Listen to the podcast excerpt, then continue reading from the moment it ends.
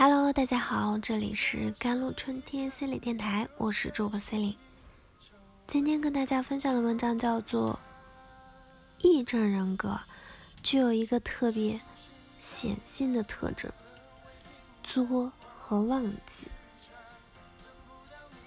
小丽是看起来很内敛的人，但是她同事、老公和身边的人经常觉得她很作。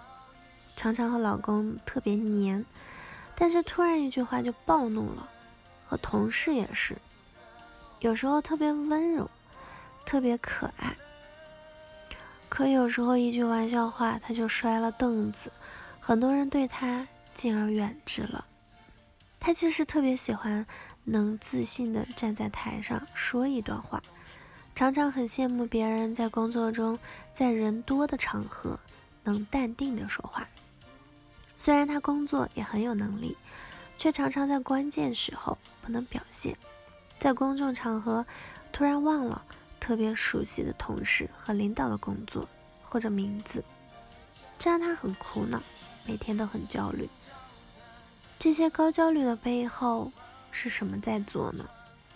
有一种人格叫做癔症人格，它就是作和忘记。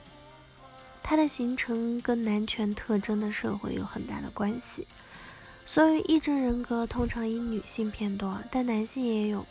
男性不是来源于社会，而是来源于家里的女人占强势地位，而男性位置比较低带来的，那么就出现了除了性别歧视的另外一个原因，就是早年依恋关系出现了严重的问题。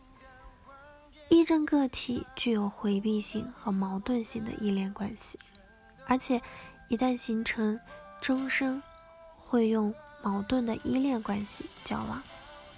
女性有对男性的既依恋又恐惧，这些症状的背后，其实一般经历过严重的早期的创伤，婴儿期理应保护他们的父母或者养育者，却成了。他们的恐惧来源，所以他们呈现出紊乱的依恋模式。不称职的母亲和自恋的父亲，是女性癔症人格的根源。而男性通常会有一个严厉的母亲，而父亲是无能的。所以一些女性癔症者，当他们讲起自己的母亲时，充满贬低的味道。我们可以试着想象。当一个小女孩三岁以前的时候，她特别希望母亲无微不至的照顾，但对方因为笨或者什么原因没有给她一个满足感、价值感，所以她日渐失望。对异性父亲的需要，没有在正常状态下通过既认同母亲与他竞争，而是通过贬低母亲与父亲要爱的方式上。过度需要父亲的关怀，造成了这种一生会对能力弱的女性贬低，对男性权威如同对父亲又恐惧又依赖的关系上。这种两难的处境令他们心理发育产生双重影响：一方面将男士视为强大的吸引力的对象，一方面又把包括自己。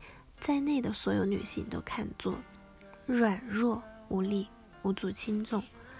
成年后，常常对男性力量的向往，造成会尝试依靠男人来提升自尊和自信，同时竭力的诋毁男性的优越感，甚至被看作特别会作、行使女性的特权，有时会故作柔软。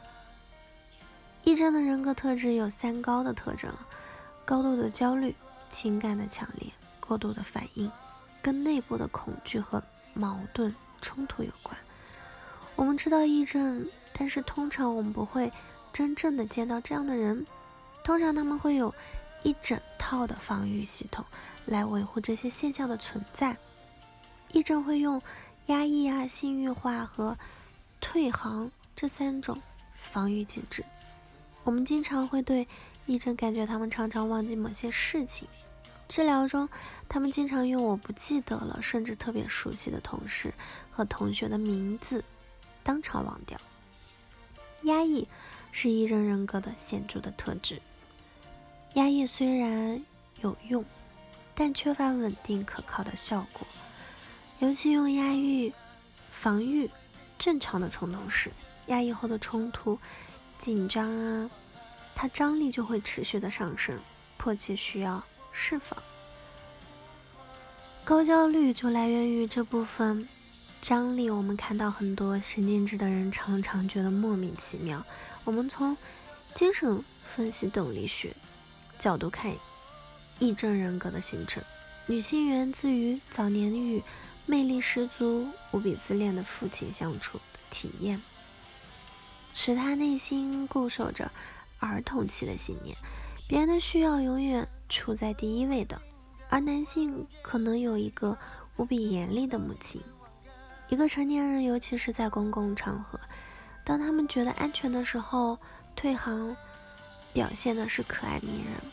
你经常可以看到一个成年女性用撒娇的语气在饭局上说话，可爱迷人。转眼，如果有人说出他的模式，立刻就会吹毛求疵。和身体突然不适，甚至当场当众的晕倒作，也是退行的表现。所以说，癔症的根源在于性别的认同有关系，这样就解释了为什么癔症女性比男性更多的原因。一个是家庭关系中暖男权高于女权是更为普遍的社会文化现实，还有就是父亲。对孩子生活起居的照顾较少，这种距离感使父亲看起来比母亲更加神秘，形象更加高大，距离也是产生美的主要来源。好了，以上就是今天的节目内容了。咨询请加我的手机微信号：幺三八二二七幺八九九五，我是 C 琳，我们下期节目再见。